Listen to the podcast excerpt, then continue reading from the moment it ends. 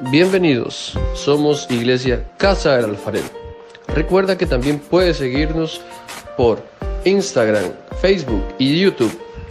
Hoy tenemos un nuevo consejo de la palabra de Dios. Te invitamos a escucharla.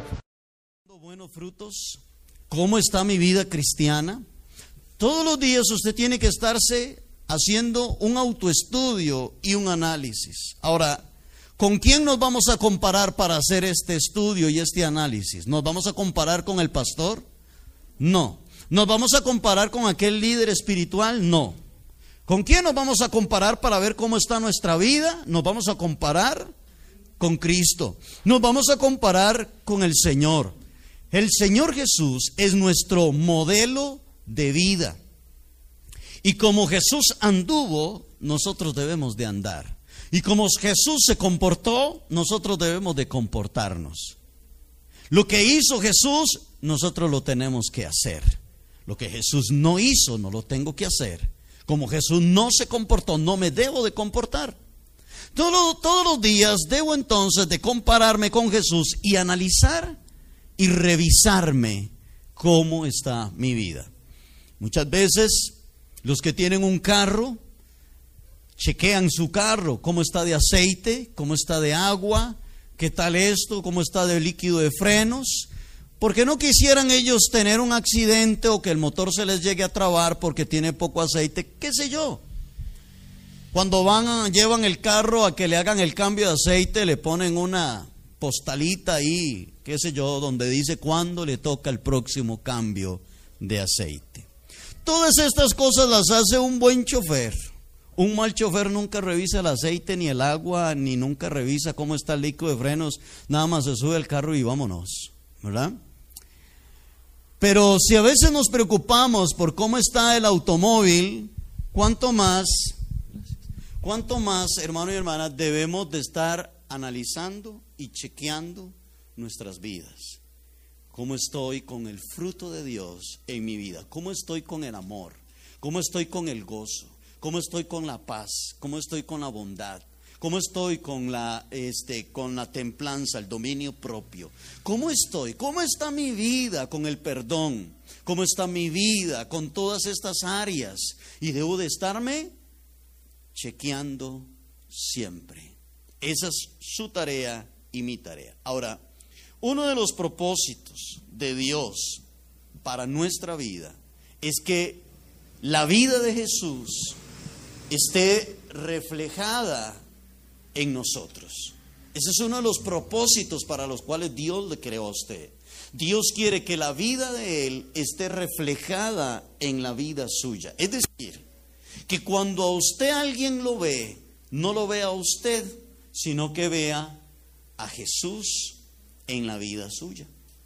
Que sus hijos vean a Jesús en su vida, su esposo, su esposa sus compañeros de trabajo y sus vecinos vean la imagen de Jesús en la vida suya. Y esto no puede suceder si no damos el fruto de Dios en nuestra vida. Cuando la gente nos ve a nosotros se decepciona, ¿verdad que sí? ¿Por qué? Porque nosotros estamos llenos, estamos llenos de errores, nosotros estamos llenos de faltas, nosotros estamos llenos de un montón de cosas que, no reflejan la imagen de Dios. Así que uno de los propósitos de Dios en nuestra vida es que reflejemos la imagen de Dios en nosotros. Punto uno, con el fruto de, de, Dios en mi vida. Punto uno, el fruto refleja, una de las cosas que hace el fruto es que refleja la imagen de Dios en mi vida. Eso es lo que hace el fruto. Cuando usted empieza a dar fruto, empieza a parecerse más al Señor. Quiero que leamos Génesis 1.27. Y en Génesis 1.27 dice la palabra del Señor, creó Dios al hombre a su imagen, a imagen de Dios lo creó, varón y hembra los creó. Dios no creó al mono a su imagen, tampoco Dios creó a la tortuga, ni al caballo, ni a la vaca a la imagen de él. Entre todas las cosas que Dios creó, lo único que Dios creó a su imagen y a su semejanza fue a nosotros. Los seres humanos. Usted no ve un perro dando gracias a Dios antes de comer. Usted no ve una vaca orando y dándole al Señor gracias por los alimentos.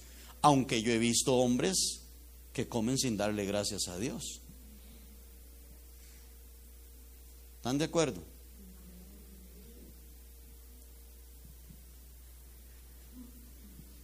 Dios hizo al hombre a su imagen. ¿Con qué propósito? ¿Para qué? ¿Para qué Dios le puso su imagen al hombre? ¿Para qué Dios hizo al hombre semejante a él? Bueno, el propósito de Dios en poner la imagen de Él en nosotros es que nosotros seamos un reflejo de Él aquí en la tierra.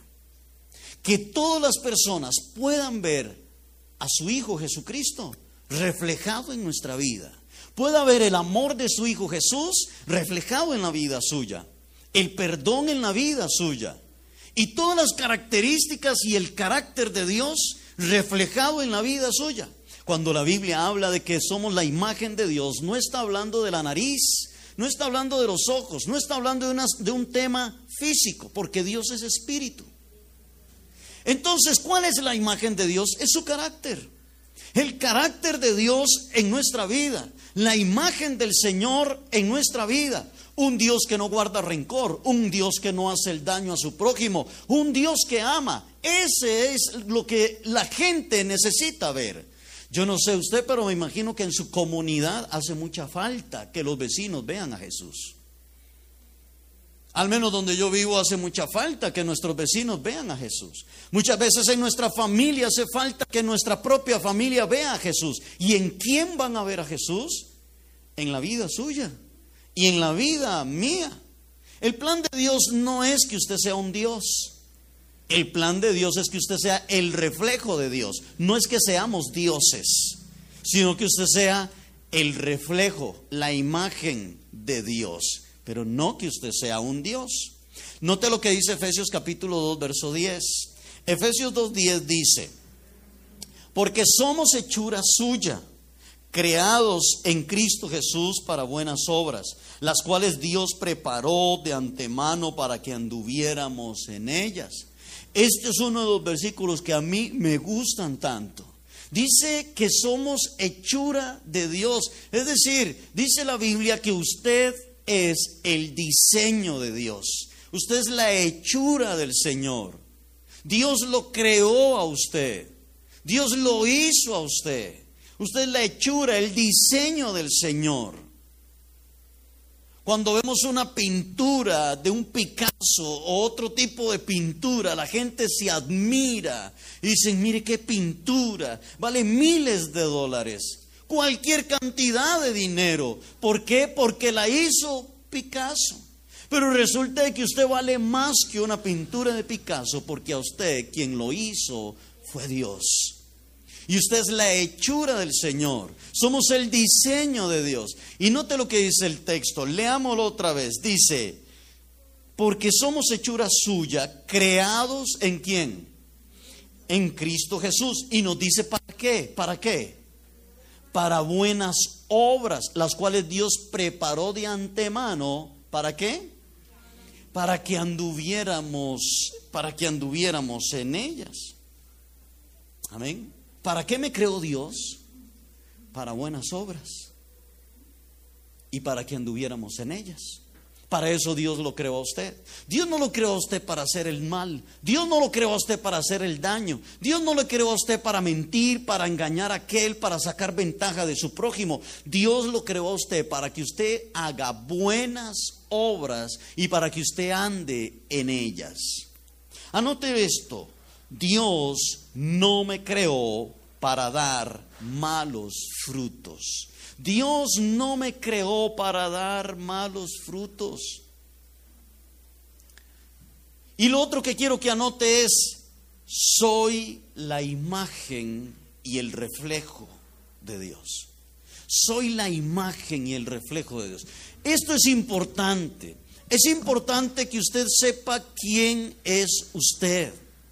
Es importante que usted entienda para qué Dios lo creó. ¿Cuál es el propósito de Dios?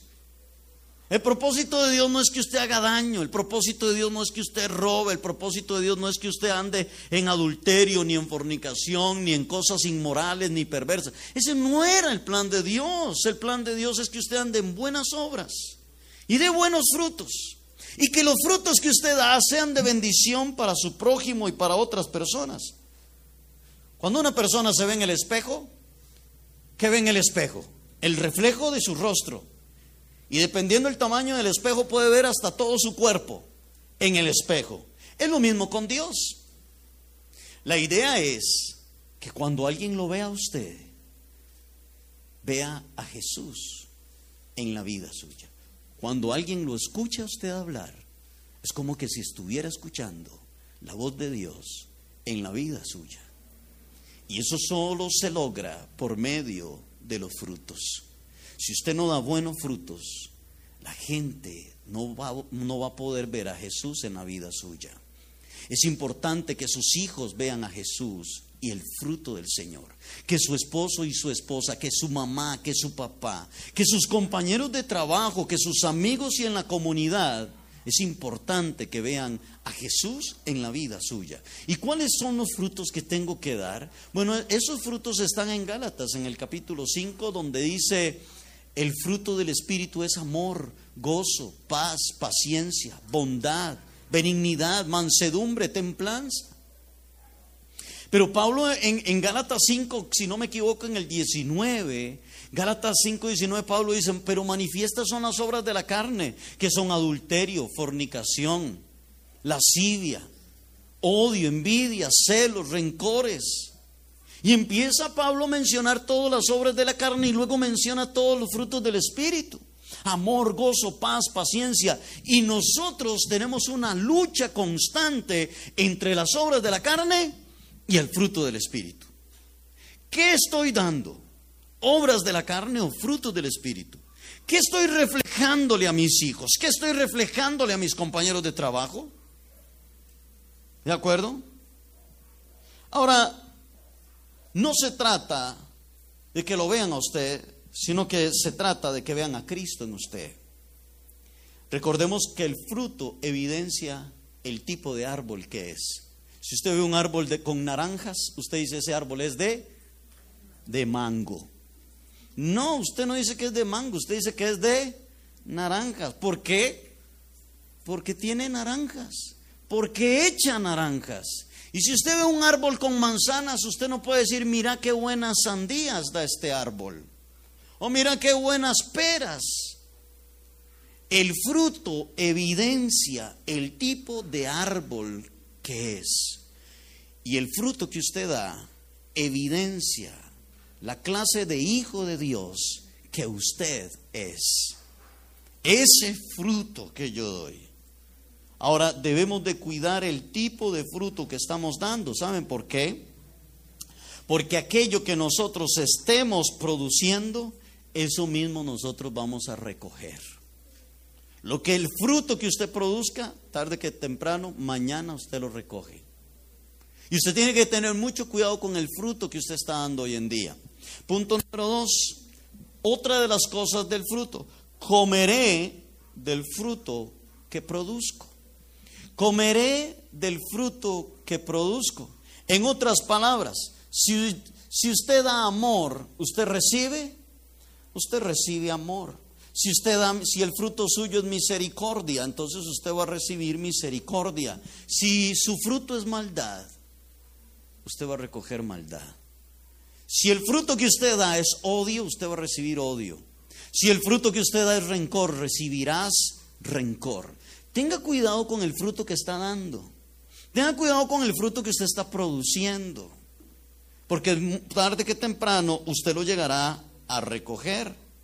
Recibirá, mire, recibirá lo que usted ha, ha dado a otras personas. Ahora, Jesús dio frutos de amor. ¿Y qué recibió? Recibió azotes. Jesús dio frutos de misericordia y le escupieron el rostro, lo abofetearon. Y a pesar de todo eso, Jesús siguió dando frutos de amor y de misericordia. Hoy, por hoy, el hombre le sigue escupiendo el rostro al Señor con sus pecados y con su rebelión de no querer nada con Dios. Mas aún así, Dios le sigue poniendo comida en la mesa de su casa. Mas aún así Dios le sigue dando salud para que pueda ir a trabajar. A pesar de todo eso, Dios sigue dando amor, Dios sigue dando misericordia. Jesús sabía que Judas lo iba a vender y Jesús no dejó de amar a Judas. Jesús sabía que Pedro lo iba a negar y Jesús no dejó de dar el fruto de amor hacia Pedro. Jesús sabía que todos los discípulos lo iban a abandonar y él no dejó de dar frutos de amor y de misericordia para con sus discípulos. Tal vez usted diga, es que no es justo. He dado amor y he recibido rechazo. He dado misericordia y no he recibido misericordia.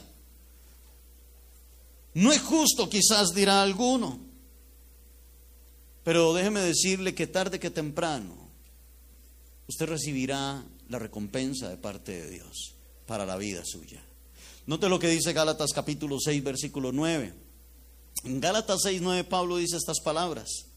No nos cansemos, pues, de hacer bien, porque a su tiempo segaremos si no desmayamos.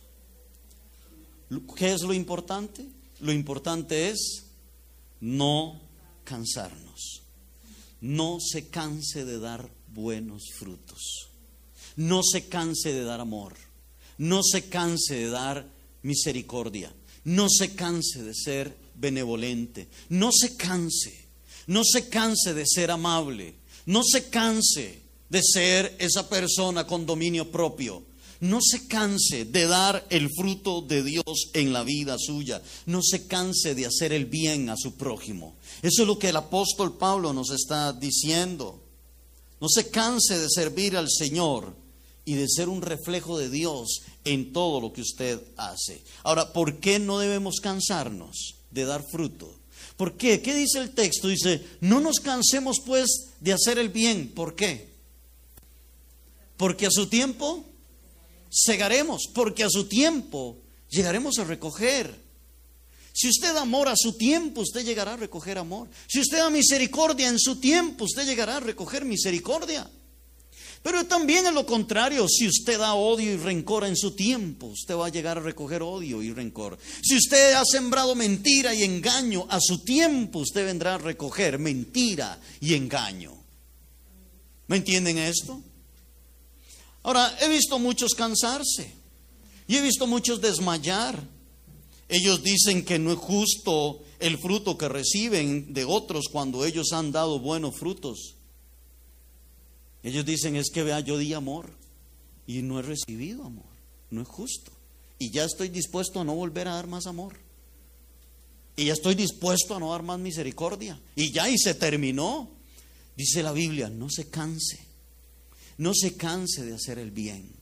No se canse de reflejar a Jesús. No se canse de reflejar el fruto de Dios en la vida suya. No se canse, no desmaye de reflejar el fruto de Dios en la vida suya. Hay personas que dicen, yo veo que el mal, los malos hacen mal y recogen bienes. Entonces mejor hago males para recoger bienes. No. Ese que hace mal y que usted hoy lo ve recogiendo bienes, un día eso se le va a terminar.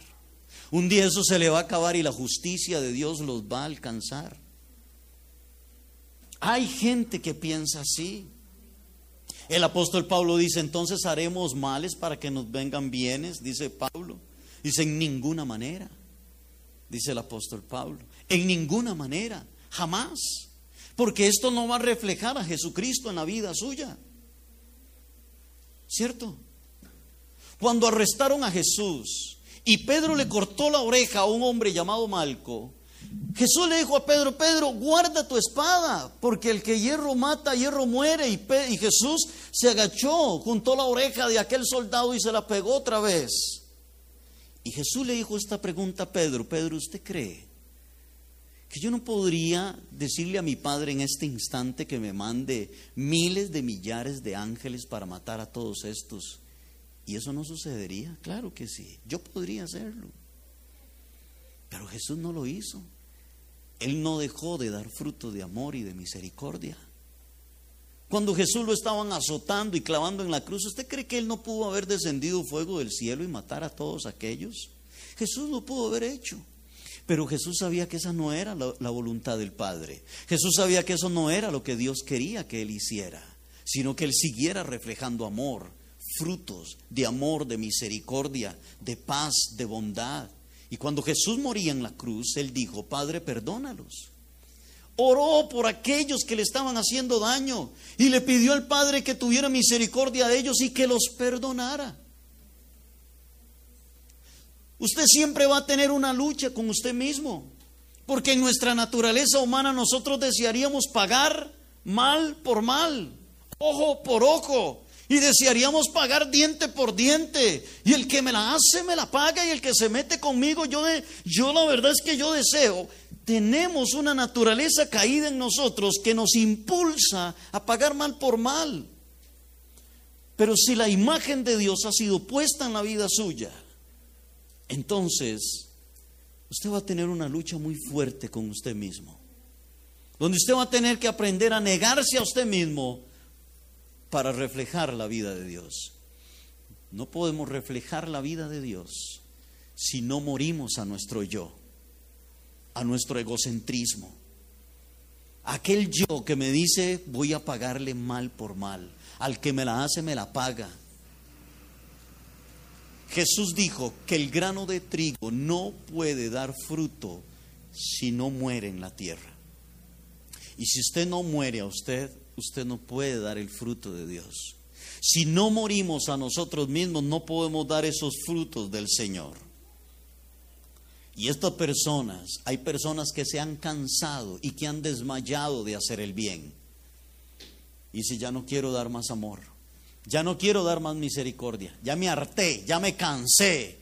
Y empiezan a dar frutos de rencor, y empiezan a dar frutos de odio, y empiezan a dar frutos de resentimiento. Y son personas que empiezan a dañarse en a sí mismas y dañan a los demás. Amén. Hace poco, ayer creo, en la tarde o al mediodía, Gaudí cogió una manga para después del almuerzo, creo que fue, queríamos comernos la manga y la partió y estaba toda mala por dentro. ¿Se comería usted un fruto podrido? Usted dice, no. ¿Se lo daría usted a sus hijos? No, porque les va a hacer daño. ¿Verdad que el fruto que le damos o el fruto que nos comemos, buscamos que sea un fruto que esté sano y saludable? Porque va a beneficiar la vida de su hijo y va a beneficiar también la vida suya. Por eso es importante el fruto que usted esté dando, porque lo que usted dé, tarde que temprano, mañana usted lo va a recoger. Hoy muchos están recogiendo malos frutos que sembraron en el pasado y lo están recogiendo hoy. Tenga cuidado con el fruto que da hoy, porque lo vas a recoger mañana. Amén. Pablo dijo en Gálatas 2.20, son notas que usted no tiene anotadas, pero como el de Gálatas 5. Pablo dijo en Gálatas 2.20, él dijo, con Cristo estoy juntamente crucificado, ya no vivo yo, ahora vive Cristo en mí. Es decir, ya Pablo se murió, ahora la imagen de Dios está en mí. Estoy crucificado con Cristo. He muerto, he clavado a Pablo en la cruz, lo he crucificado allí. El peor enemigo que usted tiene no es el diablo, el peor enemigo que usted tiene es usted. Usted es su peor enemigo y a quien usted tiene que vencer es a usted. Con quien usted tiene que luchar es contra usted. La batalla más fuerte que usted tiene en la vida suya es usted. La batalla, la persona con la que yo más peleo es conmigo, con Jerry, conmigo mismo. Tengo que vencerme. Porque esta naturaleza caída quiere dar frutos que no son los frutos de Dios. Entre más usted se acerque a Dios, más se parecerá a Dios. Más se le pegará la imagen de Dios en la vida suya. ¿Ha visto que cuando una persona anda mucho con una persona se le pegan las cosas de aquella otra persona? Entre más usted ande con Jesús, más se le pegarán los frutos del Señor en la vida suya. Así que ponga esto en sus notas. No me cansaré y no desmayaré de dar buenos frutos.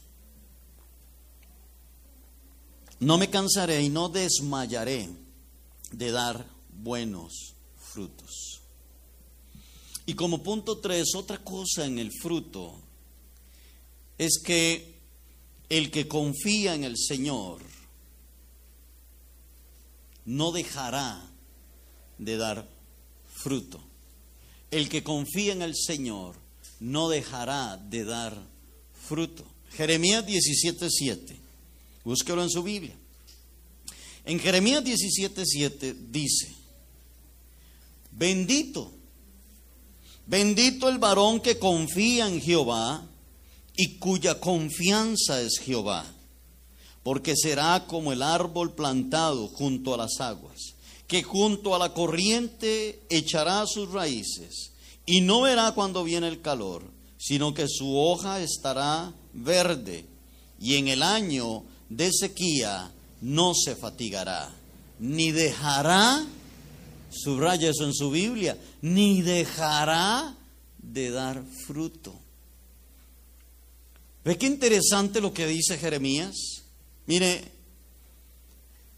si hay algo, y ponme atención en esta parte, si hay algo que a mí me, me llama mucho la atención,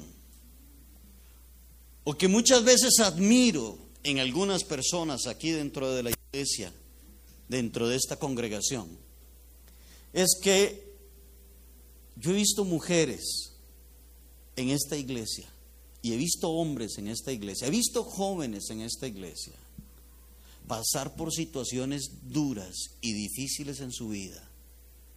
He visto en esta iglesia pasar a mujeres con situaciones difíciles de matrimonio infidelidades por parte de su cónyuge. Las he visto llorar, las he visto sufrir, pero no dejan de dar fruto. No dejan de dar fruto. He visto situaciones difíciles y muchos de los que están aquí esta mañana los he visto llorar, pasar situaciones duras en la familia, los he visto pasar por desiertos, los he visto pasar por el fuego, los he visto pasar por momentos duros y no dejan de dar fruto. Se mantienen firmes en Dios y siguen adelante. Y los veo que a pesar de las circunstancias y las luchas y las pruebas, le siguen sirviendo a Dios y siguen dando frutos de amor y siguen dando frutos de gozo y siguen dando frutos de paz. Y uno dice, increíble, maravilloso, ¿cómo están pasando por esta situación? y siguen teniendo el gozo de Dios en su vida. Y siguen teniendo el amor de Dios en la vida de ellos. Y siguen teniendo paciencia. Y siguen dando el fruto de Dios en la vida suya. ¿Sabe qué es lo que dice el texto? Bendito el varón. Y no es que está diciendo solo el hombre, sino incluye también a la mujer. Bendito el varón que confía en Jehová, cuya confianza es Jehová el que confía en Dios siempre va a dar frutos. El que confía en Dios siempre dará frutos. El que confía en Dios no depende de las circunstancias que le rodean para seguir dando frutos en su vida. Debemos de aprender a dar frutos en todo tiempo. En el tiempo de las bendiciones y en el tiempo de las pruebas. Tenemos que aprender a no cambiar. Leamos el texto, verso 8. Dice que el que confía en Dios lo compara con qué? Con un árbol. Y este árbol está plantado junto a las aguas, que junto a la corriente echa sus raíces y no verá cuando viene el calor, cuando vienen las pruebas y las luchas sino que su hoja estará como, sino que su hoja estará verde. Y en el año de la sequía no se fatigará, ni dejará de dar fruto. Le vamos a hacer esta pregunta al texto. ¿Por qué es que la hoja de este árbol permanece verde, no se fatiga y no deja de dar fruto? ¿Por qué? Porque confían en Dios. La persona que confía en Dios no deja de dar fruto. Su hoja permanece verde y tampoco hay sequía en su vida, porque confía en Dios. Es una persona que ha aprendido a plantar su vida junto a corrientes de agua y a echar raíces allí. De tal manera que cuando viene el día de la sequía, cuando viene el tiempo de, de la sequía, no se fatiga y su hoja permanece verde y sigue dando fruto. Y alguien puede decir, ¿cómo es posible que esta mujer, que este hombre siga firme en Dios, sus hojas verdes y sigue dando frutos a pesar de tantos problemas que está pasando. ¿Cómo es posible, se preguntará alguien, que el gozo de Dios no se quite de la vida suya a pesar de la situación que usted está viviendo? Ah, es que mi, mi gozo no se ha quitado porque yo confío en Dios. No se me ha quitado mi paz porque yo confío en el Señor. Y aunque esté pasando por sequías y aunque estoy pasando por desiertos, no dejo de dar fruto. Y mi hoja permanece verde. ¿No es eso lindo? ¿No es eso maravilloso? Es esa gente que inspira a otros a seguir adelante a pesar de las circunstancias de la vida. Es esa gente que ha aprendido a seguir adelante a pesar de los momentos duros. ¿Y qué le parece si lo vemos al revés el texto? Leámoslo al revés. Los que no confían en Jehová, ¿estamos de acuerdo? Los que no confían en el Señor, entonces, cuando venga el calor, su hoja será seca. Y cuando venga el año de sequía, estará fatigado y dejará de dar fruto. El que no confía en Dios, su hoja se seca, se fatiga y deja de dar fruto. Y yo he visto muchos fatigarse, secarse en sus hojas y los he visto muchos dejar de dar fruto, porque en su entorno están pasando por una situación difícil porque en su entorno están pasando por una situación dura e incómoda. ¿Sabe qué es lo que les ha pasado? Han dejado de ser árboles plantados junto a corrientes de agua. Quiero que anote esto, iglesia. El siguiente punto es, el fruto revela si verdaderamente he nacido de nuevo.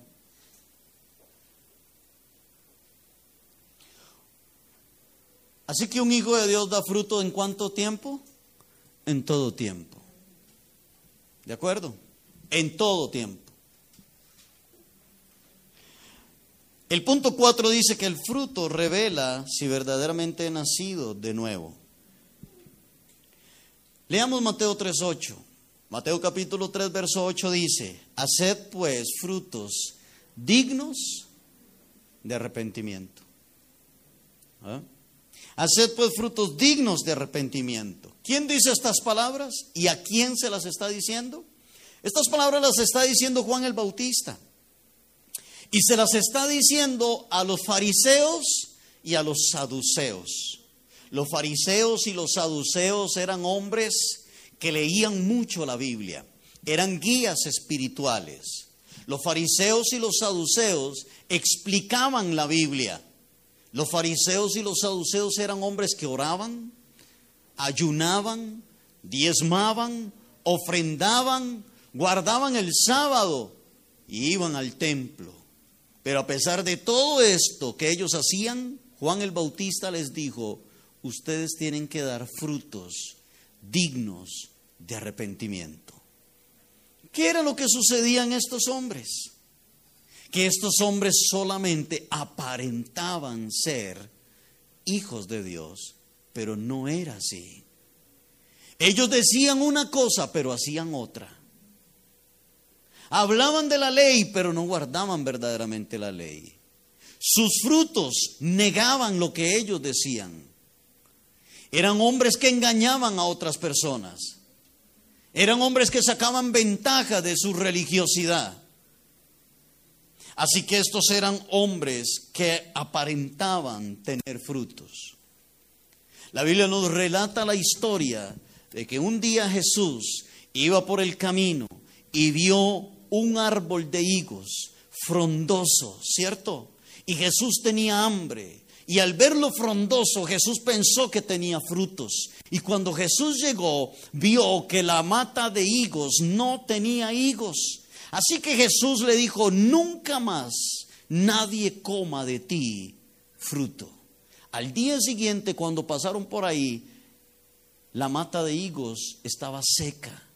Y los discípulos le dijeron, mira Señor, la mata que maldejiste ayer está seca hoy. Si hay algo que al Señor no le agrada, es que aparentemos ser quienes no somos.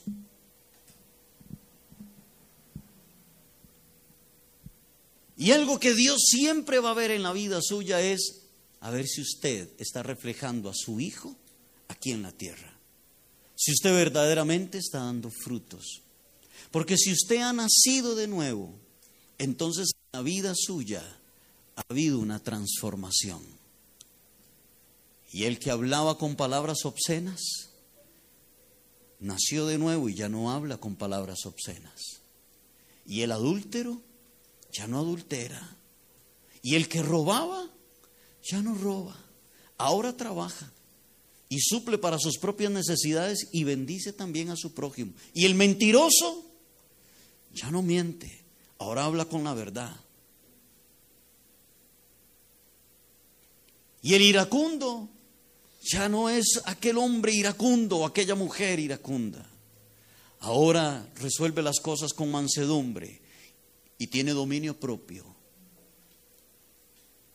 Y el que guardaba rencor ya no guarda rencor. Porque usted no puede decir, yo nací de nuevo. Y usted sigue siendo la misma persona que era antes. Eso no es así.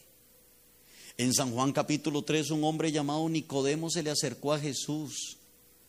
Y Jesús le dijo a Nicodemo, Nicodemo, usted tiene que nacer de nuevo si quieres ver el reino de Dios.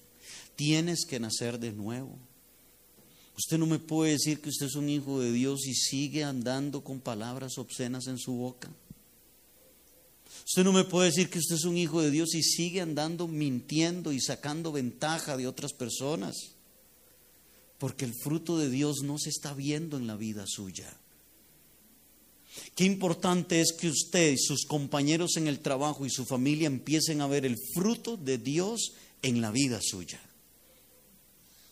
que aquel que era malcriado ya no lo es, que aquel que era infiel a su cónyuge ya ahora ya no lo es, que aquel que engañaba, mentía, robaba, ya ahora ya no.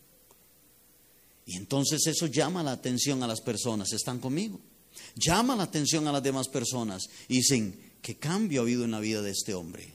Ah, es porque le entregó su vida al Señor Jesucristo. El fruto evidencia si yo he nacido de nuevo o no he nacido de nuevo. Si lo que tengo es una religión o verdaderamente le he entregado mi vida al Señor Jesucristo. Jesús no es religión. Los fariseos y los saduceos tenían una religión. Nicodemo, el de San Juan capítulo 3, tenía una religión. Pero usted tiene que tener una transformación en la vida suya.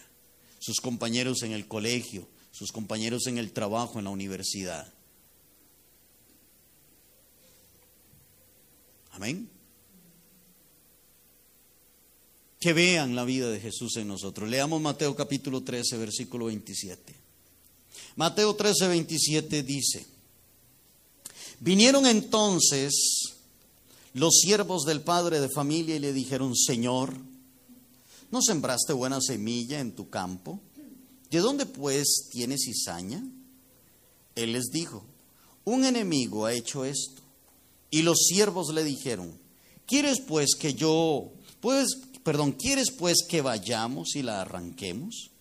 Él les dijo, no, no sea que al arrancarla la cizaña, que al arrancar la cizaña, arranquéis también con ella el trigo. Dejen crecer juntamente lo uno y lo otro hasta la siega. Y al tiempo de la siega yo diré a los segadores, recoged primero la cizaña y atadla en manojos para quemarla, pero recoged el trigo en mi granero. Note esta parábola que habla Jesús en Mateo 13. Un granjero, dice Jesús, sembró en su tierra semillas de trigo, pero mientras él dormía en la noche, vino un hombre malo y sembró en el campo de él, sembró semillas de cizaña. De tal manera que cuando el trigo empezó a crecer, creció también juntamente con el trigo la cizaña. Y los empleados del granjero, de aquel hombre agricultor, le dijeron, Señor, alguien sembró cizaña también con el trigo. Y él les dijo, algún malo vino en la noche y lo hizo. Aquellos hombres le dijeron, arrancamos la cizaña. ¿Y qué les dijo el granjero? ¿Qué les dijo este agricultor? Les dijo, no, no vaya a ser que por arrancar la cizaña, arranquen también juntamente con la cizaña el trigo. Espéresen hasta el tiempo de la siega. Dejen que crezca. Y cuando ya sea el tiempo de cegar, de recoger, entonces ahí vamos a identificar muy bien la cizaña del trigo. Y arrancan entonces la cizaña primero, la hacen en manojos, en puños, y la tiran al fuego. Y el, y el trigo lo recogen y lo meten en mi granero. En, el texto de Mateo capítulo 13 y en el versículo 36 en adelante, Jesús explica esa parábola, se le explica a los discípulos. Los discípulos le dicen, Señor, explíquenos la parábola del trigo y la cesaña. Y en Mateo 36, 13, 36, Jesús empieza a explicarles. Y dice Jesús que el granjero es Él, el Hijo de Dios, y que el trigo son los hijos del bien y la cizaña los del mal. Y dice Jesús, y el que sembró la cizaña fue Satanás, es el diablo. Dice, y los segadores son los ángeles. Y el tiempo de la siega es el final del siglo, cuando el Señor venga por su iglesia. ¿Qué es lo que Jesús nos está diciendo en esta parábola? Lo que el Señor nos está diciendo en esta parábola es, muchas veces Dentro del mismo pueblo de Dios hay tanto trigo como cizaña. Hay tanto personas que verdaderamente están buscando del Señor, a como hay personas que pareciera, pero que no son. ¿Y qué es lo que el Señor quiere? Dios quiere que usted sea trigo. Dios no quiere que usted sea cizaña. Dios quiere que usted busque de Él verdaderamente. Le voy a decir esto porque con Él no se van a ir los que parecen ser. Con el Señor se van los que son, los que han dado frutos, los que verdaderamente son sus hijos. ¿Podrá alguien engañar a Dios? ¿Podrá alguien aparentarle al Señor y decirle, Señor? Si acuerda aquella parte en la Biblia donde Jesús les habla y les dice que Hubieron unos hombres que llegaron delante de Dios y le dijeron, Señor, pero en tu nombre echamos fuera demonios, sanamos enfermos. Y que Dios les dijo, apártense de mí, hacedores de maldad, porque yo a ustedes no los conozco. Y Jesús dice, no todo el que me dice Señor, Señor entrará en el reino de los cielos, sino el que hace la voluntad de mi Padre que está en los cielos. Podríamos decir, Señor, pero en tu nombre, Dios. Pero mire, Señor, nosotros apartamos el campo para ir los domingos al culto. ¿Usted no se acuerda? Acuérdese, Señor, si estamos. Aplaudíamos, cantábamos, llevamos Biblia. El Señor dice, sí, pero yo nunca vi frutos. Pero yo nunca vi frutos en la vida suya. El fruto refleja si verdaderamente hemos nacido de nuevo. Amén. Recuerde, el fruto refleja el tipo de árbol que cada uno de nosotros es. ¿Es usted verdaderamente un hijo de Dios? ¿Sabe usted que sus hijos y en su casa necesitan ver a Jesús? Es algo urgente en las familias.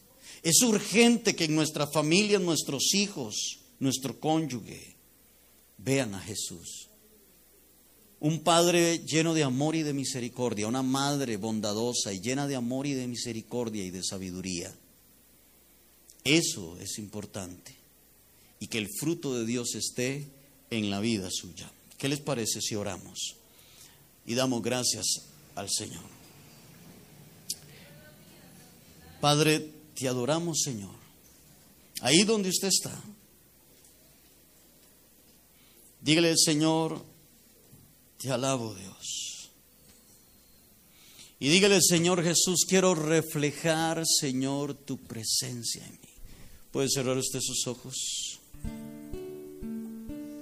Y dígale, Señor Jesús, quiero reflejar en ti tu presencia, Dios.